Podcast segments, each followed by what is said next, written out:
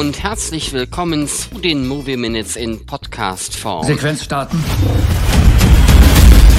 Ein Film, mehr nicht. Das ist unsere Mission heute. Thorsten, wir besprechen einen Film und welcher ist das? Äh, Bloodshot. Mal gucken, ob wir das schaffen, lieber Sven.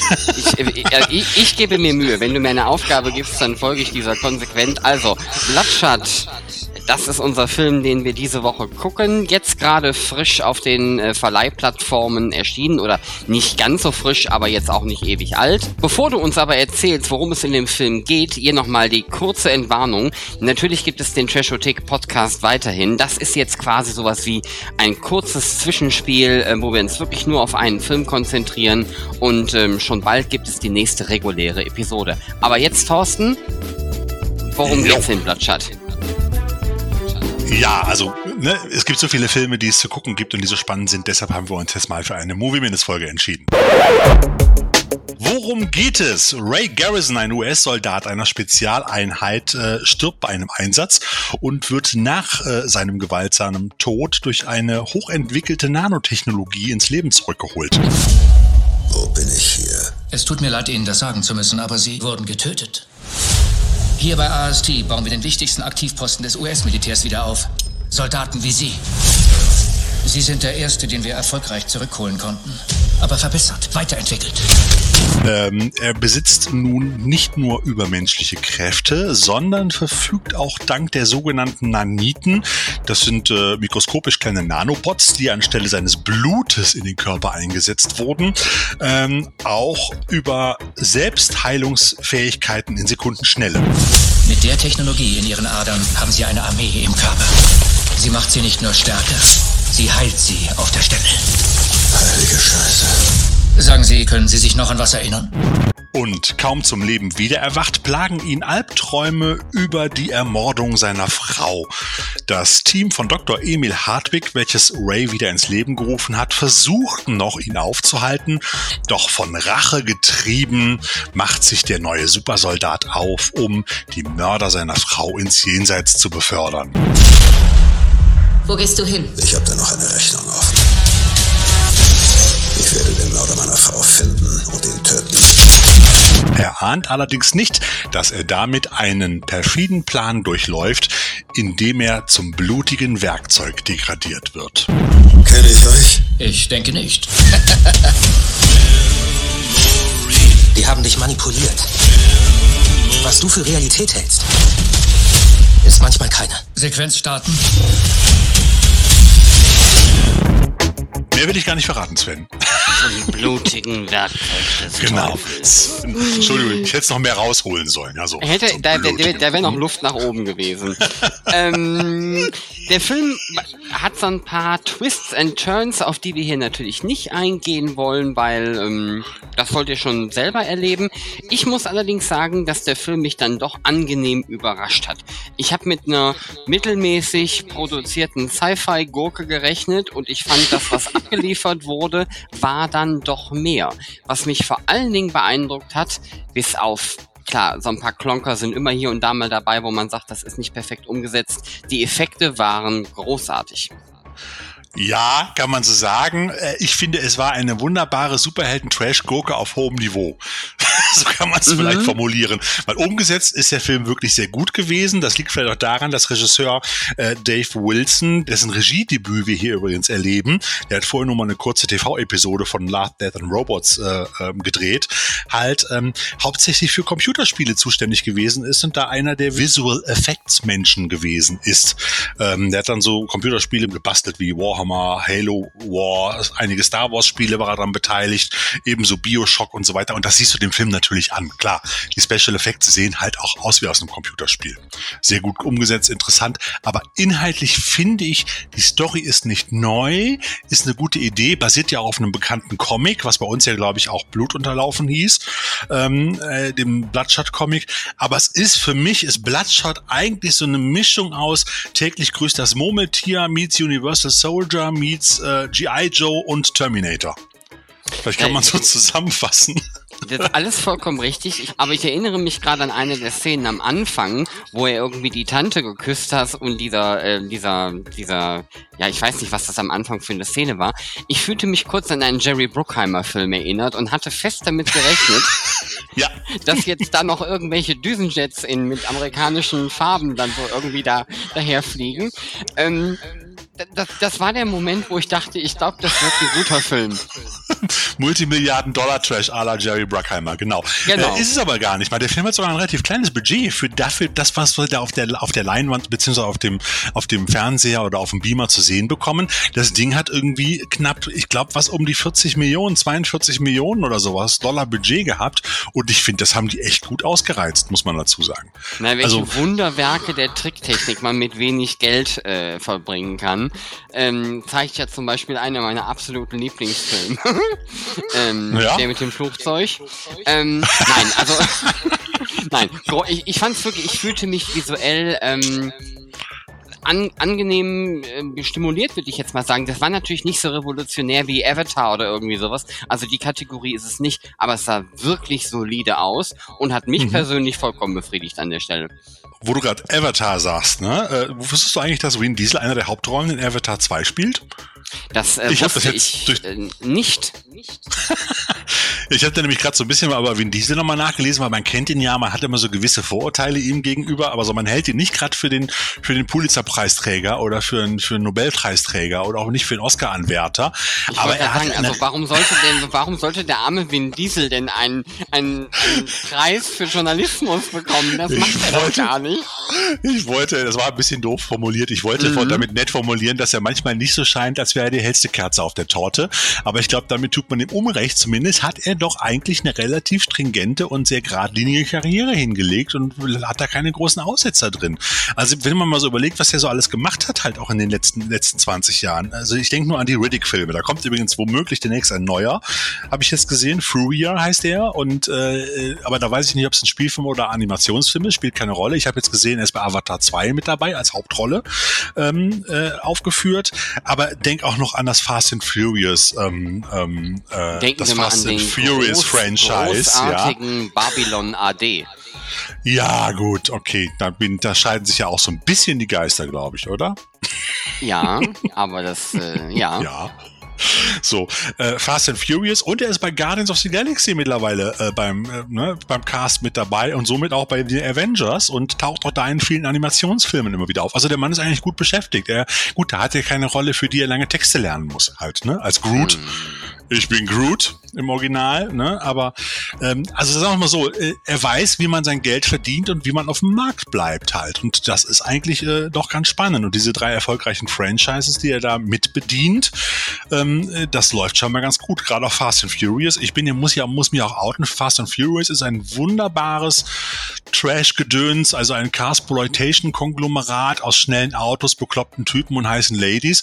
Und ich muss ganz ehrlich sagen, ich finde die Filme, auch so hanebüchen sie sind, finde ich sie durchaus interessant. Und ich finde auch, dass Bloodshot da hervorragend reinpasst, zumal der Cast ja auch ähnlich ist. Also auch hier Elisa Gonzalez, die die KT spielt, äh, spielte ja auch im letzten Spin-off von Fast and Furious, ähm, in dem, in dem Hobbs and Shaw, den ich übrigens nicht so unterhaltsam fand, wie jetzt Bloodshot zum Beispiel, ähm, spielte sie ja auch mit. Halt. Und da kommt übrigens auch gerade der neunte und der zehnte ist auch schon angekündigt bei Fast and Furious. Ihr Lieben da draußen, wenn ihr einen ähm, Co-Host in eurem Podcast sucht äh, mit wenig Ahnung, dann habe ich den Thorsten abzugeben an dieser Stelle. Wieso? Okay, ähm, kommen wir doch mal zurück zu unserem Meisterwerk, bevor wir uns mit dem, Bloodshot. Genau. Ich hatte ja vorhin erwähnt, das Ding ist nach einem Comic gemacht. Der Comic ist schon ein bisschen älter, 1992, 93, glaube ich, das erste Mal erschienen von einem kleinen Verlag oder dem, dem Valent Verlag äh, oder man nennt es auch das Valiant Universum halt. Und äh, da gibt es, ist es gibt es wohl den Unterschied. Ich habe das Comic nicht gelesen, muss ich dazu sagen. Ich habe nur mal kurz nachgelesen, dass in dem Comic der der Superheld, also äh, ähm, wie hieß er noch gleich, Ray Garrison, nicht nur Superheilungskräfte und auch Superkräfte hat, sondern er kann auch aufgrund dieser, dieser Naniten auch sein Aussehen verändern. Er ist also auch noch so eine Art Gestaltenwandler in dem Sinne. Das liegt ja auch nah. Ich meine, wenn die deine Haut wieder zusammennähen und flicken können, warum sollen sie sich auch deine Oberfläche nicht verändern können? Das haben sie sich im Film aber gespart. Sehr wahrscheinlich hat Vin Diesel irgendwas in den Vertrag schreiben lassen. Ich will, dass meine geile, heiße, scharfe Hackfresse immer zu sehen ist oder so. Ich weiß es nicht. Aber ähm, äh, sehr wahrscheinlich hatte Vin Diesel keinen Bock da drauf, am laufenden Band immer ohne sein eigenes Gesicht im Film rumzulaufen. Würde ich jetzt mal vermuten. Sonst gibt's ja keinen Grund, warum sie es nicht gemacht haben. Nicht? Äh, und dieses, dieses ähm, Valiant-Universum halt von diesem gleichnamigen Verlag beinhaltet auch noch weitere Superhelden, wie zum Beispiel Harbinger, XO Manowar, Ninjak oder auch Shadow Man. Und jetzt gibt's natürlich hier hinter die Hoffnung, dass es, dass es auch demnächst weitere Filme aus diesem, aus diesem Universum geben wird. Also sind wir mal gespannt, um ganz ehrlich zu sein. Ich habe bisher als eifriger Marvel- und DC-Leser noch nicht wirklich viel davon gelesen und gesehen. Ich bin aber auch kein Comic-Fan, muss ich dazu sagen. Mhm. So viel dazu. Mein Vortrag zu dem Thema. Volkshochschule Thorsten Anders in Comic-Fortbildung beendet, lieber Sven. Wunderbar. Vielen lieben Dank für deinen Beitrag.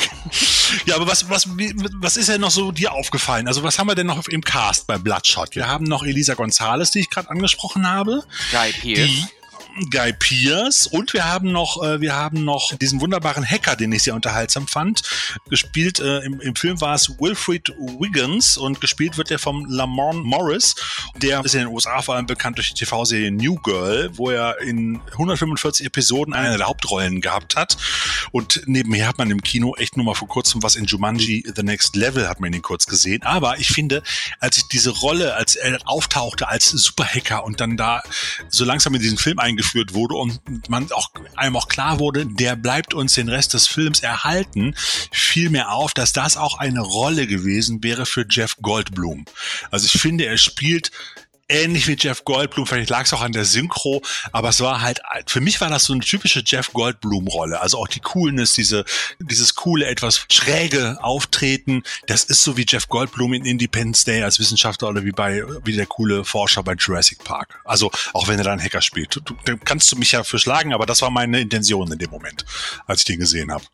Mi- Mir ist es tatsächlich beim, beim Film selber schauen gar nicht so aufgefallen, aber jetzt, wo du darüber redest, ist das durchaus was, wo ich sagen kann, ja, das, das kann gut sein. Ähm, ist mir nur einfach nicht aufgefallen. Vielleicht war es aber Okay. auch schon ein bisschen spät, weil ähm, ich habe den Film sehr spät abends geguckt, weil ich dachte, wir nehmen ganz früh morgens auf und da wollte ich einfach gut vorbereitet sein. Okay.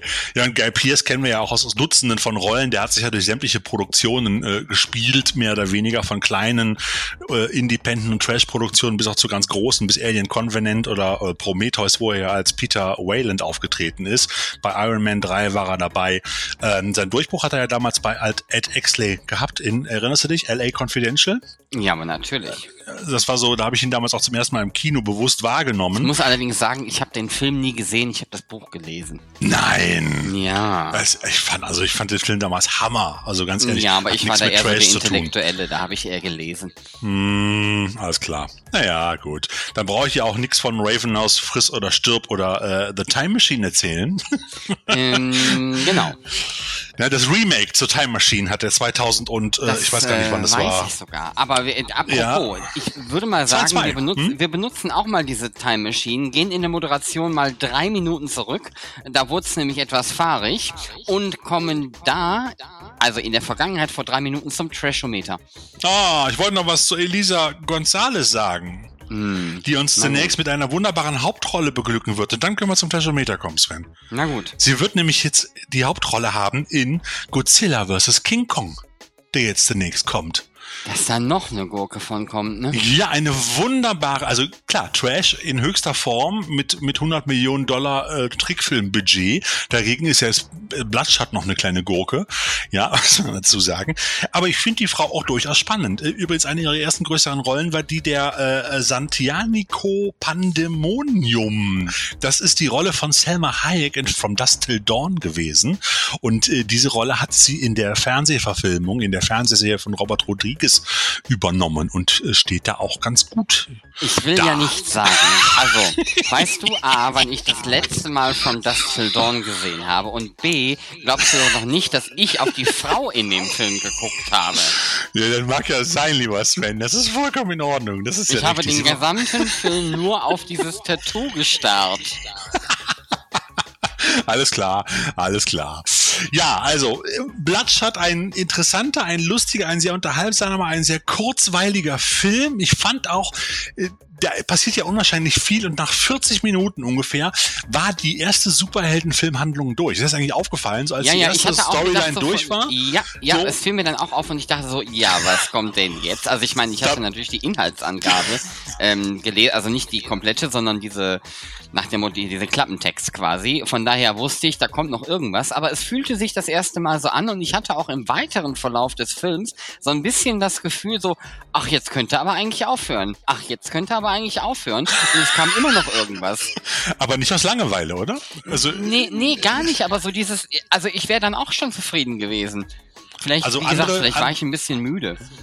Ja, aber andere, andere Produktionsfirmen, also wenn ich mal auf so auf Marvel-Filme gucke, die ja immer müßig lange, auch, auch DC noch viel schlimmer eigentlich, die ja da immer müßig lange versuchen, ihre Charakteren einzuführen, notfalls auch dreimal innerhalb von zehn Jahren oder so, äh, die hätten für die Storyline, die du jetzt in Bloodshot gehabt hast, hätten die drei Filme für gebraucht, um ganz ehrlich zu sein. Also da war nach 40 Minuten war der, war die Einführung durch komplett und da hätte man schon den nächsten Film machen können. Für mich ist das übrigens auch eigentlich, ich hätte es mir, hätte es ja noch cooler gefunden, Bloodshot, wenn ich jetzt den Film sehe. Für mich ist das der Pilotfilm einer geilen Fernsehserie. Das Ding hat Potenzial für eine geile Streaming-Serie oder sowas. Vielleicht auch mit Vin Diesel in der Hauptrolle. Also da könnte man richtig was draus machen. Gerade das Ende, ich will nicht so viel verraten, aber dann könnte es jetzt wieder so richtig losgehen. Halt.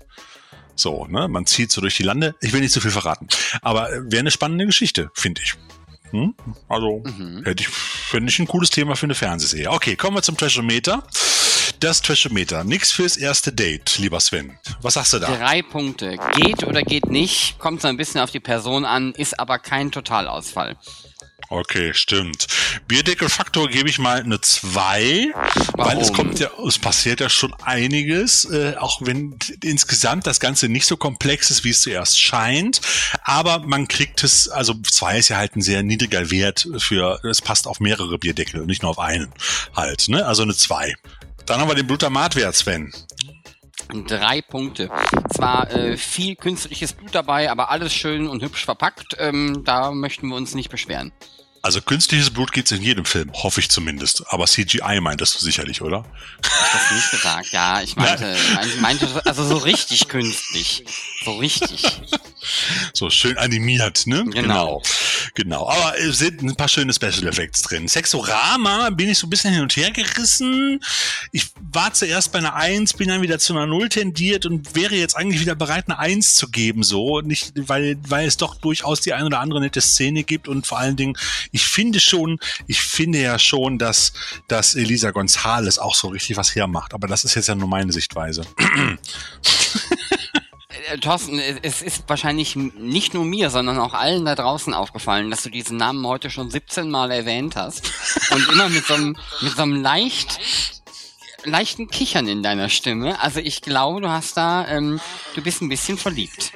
Okay, null Punkte. So. ähm, Dann komm, gehen wir fairerweise eine Eins. Ich bin nicht verliebt, aber ich fand die einfach interessant. Also spannende Charakter, spannende Figur, interessant einfach mal. Ja, also komm, gehen wir einen Punkt. Ein Punkt, ein Punkt, ein Punkt. So. Dann haben wir den, den Trash-Faktor, Sven. Was sagst du denn zum Trash-Faktor? Famose zwei Punkte gebe ich. Ja, kann man geben, weil er ist schon relativ gut umgesetzt. Wie am Anfang erwähnt, finde ich inhaltlich er schon sehr trashig. Äh, auch so diese zum Schluss, also nicht zum Schluss, aber diese große Schlacht zwischen auch den anderen, nennen wir es mal, äh, äh, Ersatzteillager, Superhelden, ähm, äh, ist schon hart an der Grenze teilweise. Also, dass da nicht noch ein paar Sprechblasen oder ein paar Bang, Boom, Peng Blasen wie bei Batman hält die Welt in Atem eingeblendet wurden, war alles, fand ich zum Teil. Aber äh, er ist schon gut umgesetzt. Das kann man einfach sagen. Trashiger, äh, trashiges Feeling, gut umgesetzt, macht Spaß, ziemlich schnell. Also kommen wir insgesamt auf 11 Punkte, macht 2,2 in unserem Trashometer. Ist doch ein guter, doch noch ein guter Wert, aber wir wissen ja, alle Filme, die wir präsentieren, wie immer, sind sehenswert, weil langweilige und doofe Gurken unserer Meinung nach äh, haben auch nichts bei der Trashothek zu suchen. Hm, Sven, Ja. ich glaube, dann haben wir alles, oder? Ja, ja. Außer, dass der Ja. Film im Stream ist, weil er wenige Tage nach Kinostart direkt in den Stream gegangen ist, dank Corona, und dass er auch am 4. Juni, glaube ich, auch dann auf DVD und Blu-ray schon erhältlich ist. Das heißt, wer ihn nicht nur streamen möchte, und man kann ihn übrigens, man muss ihn nicht für teures Geld kaufen, man kann ihn auch für 4,99 ausleihen. Finde ich übrigens ganz angenehm. Also es gibt ja so diverse Stream-Modelle mittlerweile, hatten wir auch schon in den normalen, regulären Trashothek-Podcast-Folgen drüber gesprochen.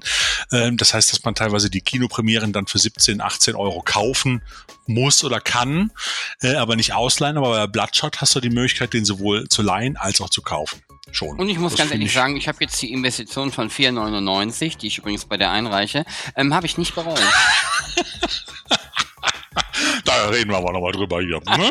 Okay, nee, also äh, das fand ich, äh, fand ich wirklich, ähm, ich finde den Preis von 4,99 für so einen für so einen gut gemachten Film finde ich echt in Ordnung. Da, da kommt bei mir auch kein, kein Unmut auf. Nö, das ist, was du, was du für den Kinoeintritt im Prinzip auch bezahlen. Also das ist ja noch unter einem Kinoeintrittspreis heutzutage, muss man ja dazu sagen. Und wenn du dann, äh, also ich habe ihn mit meiner Frau gestern noch geguckt, äh, zu zweit den dann gucken kannst, äh, ist natürlich nicht das Verhältnis zu einem Kinobesuch oder so, aber äh, wenn man einfach mal schnell einen Film gucken will, ist das auch ganz angenehm gerade mal. Ne? Hast du ihr denn die 2,50 abgeknöpft? Nein, natürlich nicht. Okay, gut. Wollte ich mal Gottes. Willen. Ich habe gesagt, komm Schatz, wir gehen ins Kino, ab aufs Sofa. So. ja, also, äh, ihr könnt euch das Ding, wie gesagt, äh, ausleihen, runterladen, kaufen oder auch einfach noch ein bisschen warten, bis das Ding auf Blu-ray und DVD rauskommt äh, zusätzlich. Und vielleicht gibt's ja auch noch irgendwann eine Fernsehserie dazu oder noch mehr von Bloodshot. Wir würden uns freuen. War sehr unterhaltsam, hat Spaß gemacht. Auch mit dir, lieber Sven, wieder Spaß gemacht. Und äh, euch da draußen wünschen wir auch noch viel Spaß in den nächsten Tagen. Und wir hören uns, ich wollte schon sagen, wir hören und sehen uns dann, aber wir hören uns einfach zu, den, zu der nächsten Podcast-Folge der Trashothek wieder. Das ist Ne? Richtig. Wir auch, Sven. Genau. Ja, vielleicht sehen wir uns dann ja auch mal wieder. Mal gucken. Mal gucken, wie weit es geht. Ah, ah, Gucken wir mal, was, was so kommt. Alles klar. Dann wünschen wir viel Spaß da draußen und äh, bleibt schön gesund. Bis bald. Tschüss. Kenne ich euch? Ich denke nicht.